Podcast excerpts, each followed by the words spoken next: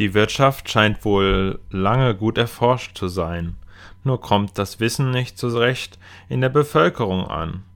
Es scheint wohl eher ein elitäres Wissen zu sein, sonst würde die Bevölkerung gegen gewisse Dinge rebellieren.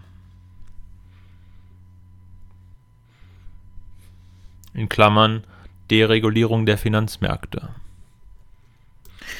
Da bei Steigerung der Produktivität der Anteil an fixem Kapital steigt, muss zum Erhalt der Rendite die Ausbeutung der Arbeitskräfte erhöht werden.